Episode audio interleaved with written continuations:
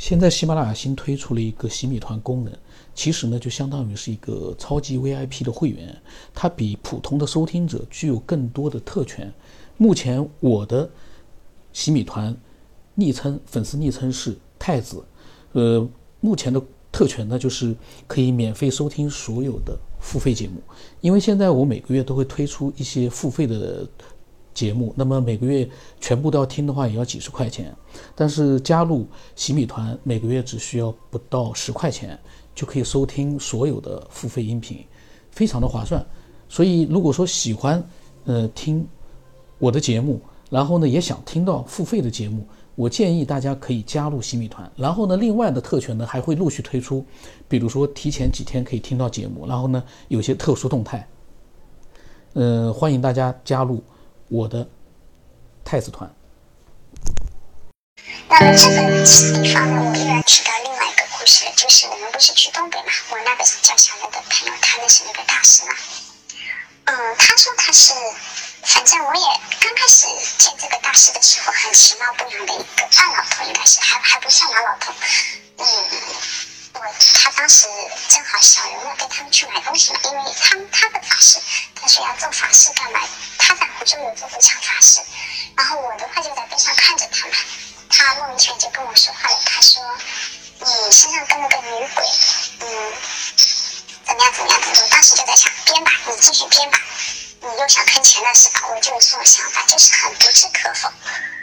后来的话，他又说：“他说你身上跟了个女鬼。”说，然后我我就问了，我说：“那他怎么样的情况？”他说：“他的话是明朝年间。”然后他说这个女鬼呢是七年前到我身边来来的，怎么样怎么样？说当时她是因为一件什么事情自杀的，在我面前自杀的，就是她是个很正烈的女人，怎么样怎么样？呃，大概的意思就是说我们俩还要抢一个，难道是抢男人还是抢爱情？反正有这种意思在里面，就是她自杀了。我听了之后是很不相信，你在想你就骗鬼话吧？然后呢，嗯。后来回去呢，仔细想一想，包括现在自己经历的一些事情，想想，我其实反而觉得，呃，包括去东北的事情，这个的话，我可能放在后续还会说起。我其实觉得，可能，嗯，因为七年之前，如果说，因为他当时是一九年跟我讲的嘛，那七年之前正好是我结婚那一年。他说他结那你来到我身边，你会心里有一种毛骨悚然的感觉，因为他就掐了个时间会掐的那么准。七年之前正好是我结婚。如果说我们俩是因为争斗一个，争，如果说我们俩是因为争斗爱情或者男人的话，那我结婚了代表我得到了什么，对吧？那他可能，然后他当时是说这个女鬼现在有点法力了，就是得了佛的什么东西加持还是什么，反正怎么样怎么样。呃，我不知道该怎么说。包括我之前另外认识一个师傅，他也是就是在修行，他有会看这个秘密啊什么，他就一直跟我说，也不是一直，有一次他就很怜，我看到他的状态就是比较怜我。他说你这个人就是一生为情所困。我当时朝他看看，我说那我知道了。我后来在想，是不是你跟这个有有关呢？因为你曾经做了一些不好的事情，害了个无辜的生命，然后这一次的话，你你其实是遭受报应的。说句实在话，我从来没有好像真正的特别爱过一个人，好像也没有。嗯，然后每一段感情当中，你说我受伤，倒也未必完全是受伤，呃，因为最后也有我甩别人，就是说。好像没有得到过那种就是全心全意这种，我觉得我其实内心是很空的。嗯，我记得有很久很久之前做过一个梦。梦里面有一个没有看看不见脸的男人，当时在他身边就是这种感觉特别好，但是很短一秒的时间就没有了这种感觉。我之后想在国内就再也找不到这种感觉了，就是你在他身边你会很安全很安定，天塌下来了，明天要毁灭了你都不在乎的这种，其实不不涉及情侣也不关乎情侣这样子的，真的不是的。嗯，包括我自己好了，其实内心一直虽然说已经成家了怎么样，其实我觉得内心的话还是没有依靠的点，可能太想要这种感觉了吧。然后看了一下身边的话，其实这种人真的是没有的，我这些都没有遇遇到过，没有能让我有这种感觉的人。嗯，这也算一个悲哀吧。这是一个故事。那么另外一个故事是这样子的，就是大概是我忘记了，我忘记了，一五年还是一六年吧，也是前几年。他呢，因为我之前没有听啊，嗯，那么他呢，就是这个故事之后呢，他又讲了两个其他的故事，但这个时间比较长。我这个故事呢，其实开始我在听，我在想，这个东西跟。对这个世界的思呃思索也没有什么关系，然后呢，也没有什么太神秘灵异的。但是后来啊，他这个题呃就是故事，他想说的就是他所做的梦变成了真的。但是我最就是有印象的是，他刚才讲到了一个明代的一个女鬼到他身上之类的，因为我突然发现啊，这个情节呢。就是这一个点啊，明代的女鬼，我曾经有本小说，现在看不到了，因为当时呃签约了之后呢，呃因为里面的一些内容呢，就是可能需要修改，那么就是暂时呢，呃被起点就是封禁了，呃现在看不到，没写完。但是这本书的主要的一个情节就是明代的一个美女。她的元神，她修炼了元神之后呢，最后变成元婴。哎呀，这个我不能剧透太多，因为这本书我没有把它写完，我还准备到时候写完了修改之后再去重新去发出来。那么就是说呢，蛮巧的，虽然说跟他那个不一样啊，但是他讲到了明代的女鬼附身到了他的身上，在他的体内，而我的那部小说，两年前写的，一两年前写的，还在现在还在那个阅文里面，就起点。签约了，那么发了八十多张，也就是二十万字不到，我停掉了，因为这个太费脑子了。但是这里面的人物呢，在我另外的科幻小说里面都有，只不过这个故事讲的就是一个明代一直活到现，他这个活呢是，嗯，通过元神修炼成元婴，变成了另外一个肉体，然后这个这样的一个存在呢，嗯，他不是鬼。也不是神，反正呢，可能更厉害。然后他到了现在之后呢，附身到了书里面那个女主女呃男主角的女朋友的身上。但是这本书其实有非常多的呃，就是一般我觉得到目前为止。我没有看到这样的故事，所以我还没写完，所以我不想多讲了。因为这个呢，它引发了我。我本来这本书，呃，我本来我现在没写这本书，写了二十万字呢，就说没往下写。但是呢，嗯，过段时间我会把它重新写出来，因为那个构思呢，你不把它写出来的话呢，嗯，也挺可惜的。肯定没有人想到过那样的一个情节的发展，没有人想到过。但是我都有点淡漠了，主要的框架我现在还有数，因为我写小说，嗯，没有大纲的，我都是自己，嗯，放在脑子里面，所以呢，有一些很觉得很精彩的一些东西，可能都有点点模糊了，所以呢，我要赶紧，嗯，抓紧时间，可能要继续把它写下去。跑题了，但是呢，说实话，嗯，他的这个故事，他所讲的这个经历呢，嗯，除了那个。刚才所说的女鬼啊，附身到他的身上，就这么一点内容之外，其他的其实是感情的事情。那么你说他的梦里面确实这个很奇怪，他别的人他没梦到过，他就只梦到了这个人，频繁的梦到，这个是他觉得很奇怪的事然后呢，而且他和那个人没有发生什么的时候，之前。他就开始频繁的去梦到这个人，那个，总之呢，嗯，夜有所日有所思，夜有所梦的，不能完全适用，因为他讲了之前谈过的男朋友，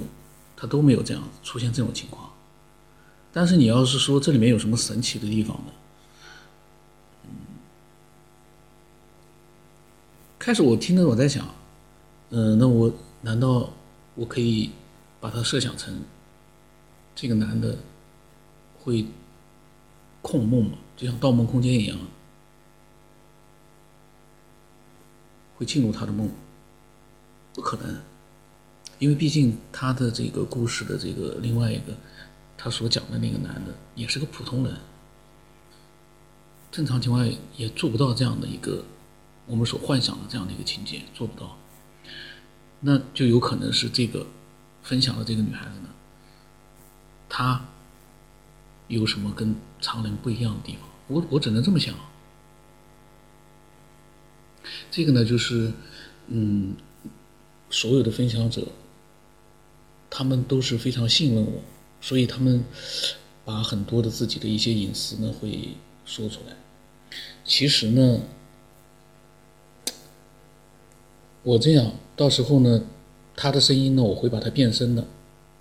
因为我不希望就是说，嗯，有人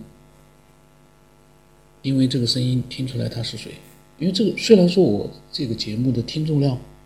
范围不广啊，但是我不希望就是说，呃，因为别人信任你，你呢就之前没有变声过，因为之前呢就是说也有一些隐私，但是呢有的呢我就没有去变声，因为都是男的分享，但是嗯女的分享呢也有，呃之前也有。但是那个呢，就是不是什么，我觉得呢，就是也没有那样的一个需要去把它处理一下，也没有。但是这个呢，我觉得，嗯，把声音变掉，然后呢，就算是认识人听到了，也不知道是谁，可能这样的是最好的。否则的话，因为现在你看啊，嗯，直播平台里面很多那个情感的主播，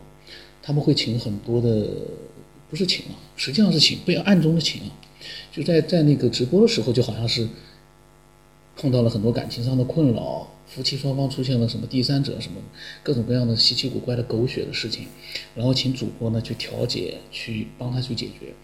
嗯，绝大多数是剧本，他们那里面是无所谓了，男女之间和感情什么的随便去讲都无所谓，因为有可能是编出来的。但是他，我们我们这个分享者。他不会是编出来，编你没办法去编，真的要来编编给我也没有意义。他只是想把他的这个他琢磨不透的事情分享给我们，看看有没有人就是说在这方面能给他一个嗯比较嗯能够接受的一个解释。但是我觉得，之前我曾经讲过，每个人的梦。只属于他自己，他的描述其实描述出来，你只能描述出是这个状态，但是里面的细节一概描述不出来。所以呢，你希望其他人去给你一个比较可靠的一个解释，我觉得蛮难。尤其是这样的一个梦，嗯，其实跟就是说这种两性之间，这这种我不是情感主播，也不是专门研究情感，但是。我就从正常的一个我们人的认知来说呢，就这种梦，嗯，其实也很正常，我觉得。只不过呢，就是说，他呢这个对象呢，就是说他觉得别的男朋友没出现过，只有这个男这个男的出现过，这个是他疑问的地方。然后他说呢实现了，我不知道是不是实现了场景，或者说是里面的情节跟他梦里面是。有很大的一个相似度，还是怎么样？如果说只是一个结果上实现了，我倒觉得没有什么稀奇了。如果他梦里面那个场景，包括那样的一个呃整个前后的一些过程，最终在现实当中相似度非常的高，有一些细节，比如说放了什么东西或者怎么样，什么状态。如果相似度很高，那个就可怕了，那个就非常可怕。但是我刚才听，我没感觉到他讲到这些，因为如果一旦啊出现了这种非常高的相似度的话，他一定会讲。但是他，嗯，好像没讲。我到时候问问他。然后呢，嗯，就是因为呢，我录节目呢，我都是随机的，就是。我跟大家一块去听这个他的语音那么也一样，我有的呢，我有自己的想法，有的呢，我说句实话，我也没有太多的一个可以讲的东西。嗯，所以呢，有的时候呢，嗯，平淡一点，有的时候呢，精彩一点，但是这个都是真实的状态。有一些就是喜欢听那种特别猎奇的、特别那种表演性质的，或者怎么样的。嗯，其实呢，在我这边是看不到的，因为我完全是，我们完全是一个就是分享自己的思索的这样的一个节目，这不是一个娱乐娱乐性质，也不是一个商业性质，赚不到钱的。嗯，所以呢，嗯，可能会令很很多人会觉得呢，嗯，不一定会就是说喜欢，那么这个呢就没关系，就嗯。可以不用看，因为我始终觉得，能思索的人一定是少数，但是我们希望把它扩大范围扩大，可是这个希望在目前的网络环境里，可以想象得到是不可能。大多数人喜欢的是那种热闹的、设计过的，这也就是为什么直播平台里面那种编剧本特别多。编辑过，准备过，但是我这个完全随机的，就是我所讲的每句话都是我之前没有准备，我也不知道会讲什么，这就是我一直始终把它做了一千多期的原因，因为我自己都不知道我会说出什么话，这就是能把它做到现在的原因，否则的话我就不做了。当然，另外一个原因是因为分享的人特别多，他们相信我，然后呢，我呢就说句实话。你不把它露出一些出来，有点对不起呃分享的。但是这些分享的人里面是不是都听了很多期节目？也未必。有的人是全部都听了，有的人只听了几期，就引发了他的一个分享的欲望，就来分享。但是分享完了之后，他可能未必能够听得下去更多的节目，一切皆有可能。所以呢，我始终觉得呢，目前来说呢。这是一个小范围的一个节目，但是最终的目标还是让更多的人能思索加入进来，也算是一个目标吧。那样的话也是在做好事，不能像网络里面那样充斥的都是没脑子的喷子，这个网络世界就没有任何意思了。我不知道是不是大家能明白我的意思啊？总之呢。期待更多的人，呃，能够分享自己的一些经历和想法。但是我最近发现啊，不知道为什么，另外还有一个听众，男的，他好像我没有看具体内容，但是我感觉得到他好像也是大多数都是他的感情的经历，最终呢回到了一个想不透的一个什么样的一个神秘的，绝大多数是感情的这种生活上的一些经历。但是呢，我我也觉得呢也可以，因为。这个世界的一些奇妙之处啊，就在这些细微的经历里面，可能你会发现一些东西。只要不是纯感情，你别到时候从头到尾都是一些正常的感情故事，那就没有意思了。因为我这不是一个感情类的，虽然我也是一个可以谈感情的，我可以做情感主，呃，就是类似于那种情感主播，可能比他们做的还好，但是那个不是我的兴趣。所以呢，这个节目呢不能呃，就是纯感情类的这种分享，那个就没有意义了，那就不是科学边缘了，那个是情感边缘。我们是科学边缘，但他讲的这故事呢，引发了我的思索，应该有些人也会有思索。提醒一下，我在想，不要到时候全是一些情感故事，那个不太好。